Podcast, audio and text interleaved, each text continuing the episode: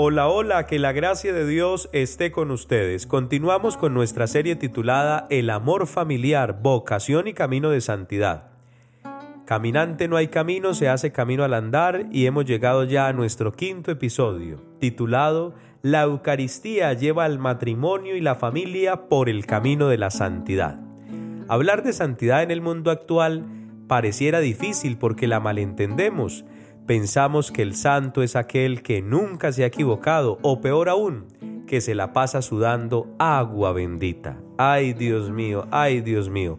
Pues hoy tenemos dos invitados también muy especiales, amigos, compañeros de camino, que nos van a ayudar a entender que la santidad no es, no es sudar agua bendita, no es no equivocarse, que la santidad precisamente consiste en otra realidad profunda pero real. Eso hay que tenerlo en cuenta. Nuevamente, Carito, Jorgin, bienvenidos. Gracias por este espacio que nos dedicamos para seguir apostando por esta realidad de los matrimonios y de las familias. Muchas gracias, Padre. Aquí estamos frente al cañón con usted para hablar de este tema tan espectacular. Padre, gracias por invitarnos nuevamente. Eh, esta serie ha estado muy, muy maravillosa. Estos capítulos que hemos escuchado en estos días pasados. Y bueno, eh, hoy efectivamente vamos a, hablar y vamos a, a comentar cómo hacernos santos. Claro que sí, cuando nosotros hablamos de Eucaristía estamos remitiendo de inmediatamente a una celebración, a una fiesta, pero especialmente a una acción de gracias. Pudiéramos decir que la vida es eso, es una fiesta, pero en una fiesta el ambiente lo pone uno, porque puede haber buena música, pero si le dicen vamos a bailar y usted no baila, puede haber buena comida y usted dice ese día, ay no, yo estoy a dieta. No, carambas, la vida hay que vivirla con felicidad, hay que, hay que alejar todas las amarguras que la vida es una y pronto se nos va. Bueno, eso ya me metí yo por allá en otras esferas. Lo cierto es que la Eucaristía nos lleva a la santidad. La carta del apóstol San Pablo a los Efesios en el capítulo sexto, versículos de al, del 1 al 9, tiene una experiencia bonita que nos ilumina en esto. Escuchémosla. Hijos, obedezcan a sus padres, pues esto es un deber, honra a tu padre y a tu madre. Es además el primer mandamiento que va acompañado de una promesa, para que seas feliz y goces de larga vida en la tierra. Y ustedes, padres, no sean pesados con sus hijos, sino más bien edúquenlos usando las correcciones y advertencias que pueda inspirar el Señor. Siervos, obedezcan a sus patrones de este mundo con respeto y responsabilidad, con corazón sincero, como quien obedece a Cristo. No se fijen en si son vigilados o si ganarán consideración, pues ustedes son siervos de Cristo que hacen con gusto la voluntad de Dios. Hagan su trabajo con empeño, por el Señor y no por los hombres, sabiendo que el Señor retribuirá a cada uno según el bien que haya hecho, sea siervo o sea libre. Y ustedes, patrones, actúen con sus siervos de la misma manera y dejen a su lado las amenazas. Tengan presentes que ellos y ustedes tienen en el cielo un mismo Señor y que ese no hace distinción de personas. Palabra de Dios. Te alabamos, Señor. Bueno, la palabra de Dios nos ilumina y esta sí que nos está diciendo unas maneras de cómo alcanzar la santidad ¿Cómo aprendemos que la Eucaristía lleva al matrimonio y a la familia por ese camino de la santidad? Padre, eh, bueno, primero me remito a, la, a, la, lectura y si uno se pone a mirar y analizar esa lectura, al final nos da unas líneas muy sencillas y es hacer lo que tenemos, lo, lo que debemos hacer cada uno de nosotros, tanto en el plano familiar como en el plano laboral. Y allí es muy claro, o sea, los hijos honran a sus padres, los papás hagan su trabajo con sus hijos, no ser cantaletosos, no, no, no, sobrepasarse, pero hacer una, educación y una corrección eh, a tiempo. Y también desde, el punto de vista laboral. Entonces yo creo que eh, si nosotros llevamos esa palabra y la hacemos vida, como lo hacemos vida cada vez que tenemos un encuentro eucarístico, en esa, en esa vivencia, en esa fiesta que la llevamos al hogar, yo pienso que, que, tenemos, tenemos la, la, la, receta mágica para ser santos. Pero padre, el hablar de santidad, o sea, a mí también cuando me hablaban de santidad yo decía, no, pero mm, para llegar uno a ser santo es como complicado, ¿no? Pero cuando entendí que la santidad eh, yo la puedo realizar a través de mis gestos de amor en mi hogar, entonces en esos gestos de, de colaboración, de, amor, de esas tareas domésticas que como mamás hacemos, en el trabajo pues de la educación de nuestros hijos, que es bastante complicado, pero que igual lo hacemos. Padre, yo no sabía que yo ahí me estaba santificando, la verdad. O sea, después vine a entenderlo. Sí, Santa Carolina de Dios.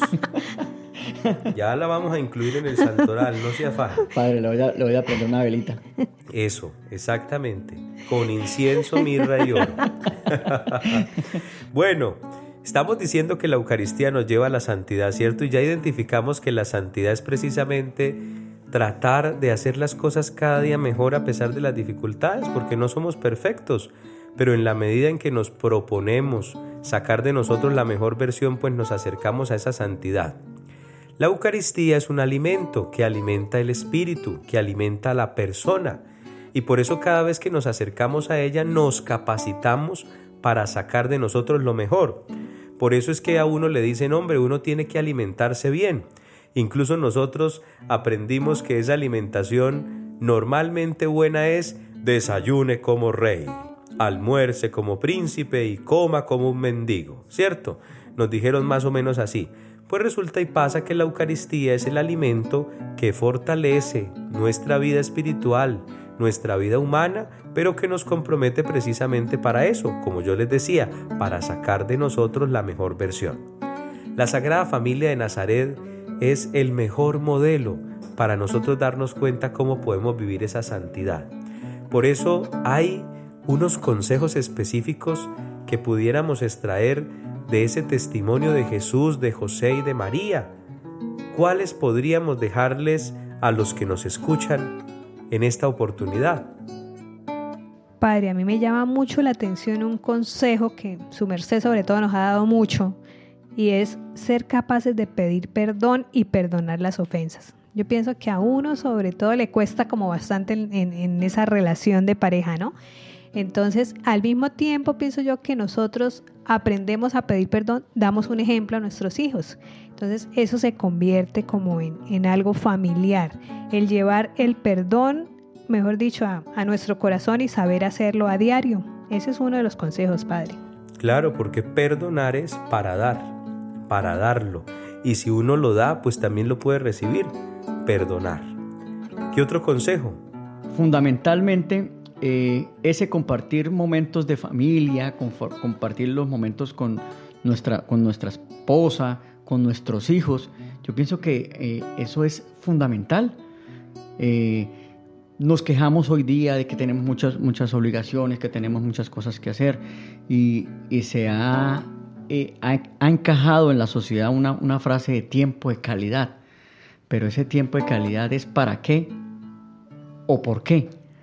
En lugar de estar mirando si es calidad o no es calidad, es vivir plenamente esos momentos que tenemos con nuestra esposa, con nuestros hijos, eh, el compartir la mesa, el ver una película, el salir a, cine, el salir a un parque, tener momentos eh, para compartir. Oiga, y eso sí que es importante, por ejemplo, compartir la mesa para las diferentes horas de las comidas, ¿no? Porque yo no sé si ustedes se han dado cuenta, pero como que nos estamos acostumbrando de Juan Diego, le llevo a la habitación, mi hijo, come allá en la habitación, oiga, va a estar en la sala y resulta y pasa que la que está cocinando le toca comer siempre en la cocina sola. Entonces, eh, ese compartir momentos, excelente, ¿no? Ahí uno también se santifica, ¿no? Bueno, pero yo pienso en otro también especial y es llevar una vida de fe haciendo obras de caridad, ¿no? Obras son amores y no solamente buenas razones, ¿cierto? Entonces, si nosotros hemos recibido esa alegría de saber que existe Dios y que Dios nos hace existir, pues tratar de plasmar esa alegría en gestos concretos, ¿no? Por ejemplo, no solo quedándonos en nuestro núcleo familiar o como lo aprendimos en el primer episodio de la iglesia doméstica, sino también trascendiendo esa iglesia doméstica y reconociendo que podemos hacer mucho bien con otras personas. Entonces, una vida de fe haciendo obras de caridad. Padre, también otro importantísimo, bendecir y no maldecir que si yo me mandé a arreglar mi cabello bien lindo y aquí don Jorgen ni se dio cuenta. No lo voy a maldecir, ¿no? Sino más bien Dios lo bendiga por no darse cuenta. Usted le dice, mi hijo, hay que ir al oftalmólogo. más o menos así. Entonces ese bendecir pienso que es una oportunidad muy bonita, ¿no? De trabajar. Padre, lo que hay en el corazón habla la boca. Entonces, ¿cómo va a maldecir si tiene el corazón lleno de amor? Claro, y bendecir es buen decir. Eso significa que bueno lo que se dice, lo que se piensa, eso se atrae. Pues digamos y pensemos cosas especiales, cosas maravillosas. Padre, yo creo que eh, otro consejito que podemos eh, practicar y es fundamental, hablamos hace un rato del alimento y es alimentarnos constantemente de la Sagrada Eucaristía, asistir constantemente, ser eh, invitados recurrentes a esa gran fiesta. ¿sí? Estamos invitados a toda hora. Todos los santos días hay una Eucaristía donde podamos asistir. Y si no podemos ir todos los días, por lo menos el, el día domingo, ser muy puntuales a la gran fiesta y alimentarnos de la Sagrada Eucaristía. Y pues aquí un último consejo, Padre. Aprender a reconocer la fragilidad y trabajar por la conversión. Pienso que este es muy importante porque pues somos humanos, fallamos, tenemos errores, tenemos defectos. Pero el yo reconocer es la principal virtud. Si yo reconozco que, bueno, fallo con mi genio o fallo con eh, eh, ser demasiado cantaletosa en casa, entonces reconozco, eh, soy capaz de, de, pues corregir. Estos son ejemplos, ¿no? Ejemplos, no más, eso no pasa acá, padre. Entonces en mi conversión, trabajar diariamente por mi conversión, en la conversión de mi esposo y de mis hijos. Por si acaso llega a pasar, padre. Claro, así es. Por eso, si la Eucaristía valoramos, a la santidad siempre llegamos, tengámoslo claro. Si la Eucaristía valoramos, a la santidad siempre llegamos. Gracias, gracias, mil gracias a todos ustedes que nos han escuchado en esta serie que titulamos El amor familiar, vocación y camino de santidad. No se les olvide que tenemos que seguir nutriéndonos, tenemos que seguir saliendo adelante juntos, porque precisamente todos, todos queremos ese fin último del hombre, ser felices, pero ser felices compartiendo la felicidad. Les deseamos a todos ustedes que Jesús, José y María bendigan y conserven el matrimonio y la familia cada día. Y que la gracia de Dios esté con ustedes. Este es un podcast semanal y podrás encontrarnos en casi todas las plataformas de podcast e incluso en Facebook, así que no te pierdas ninguno de nuestros episodios.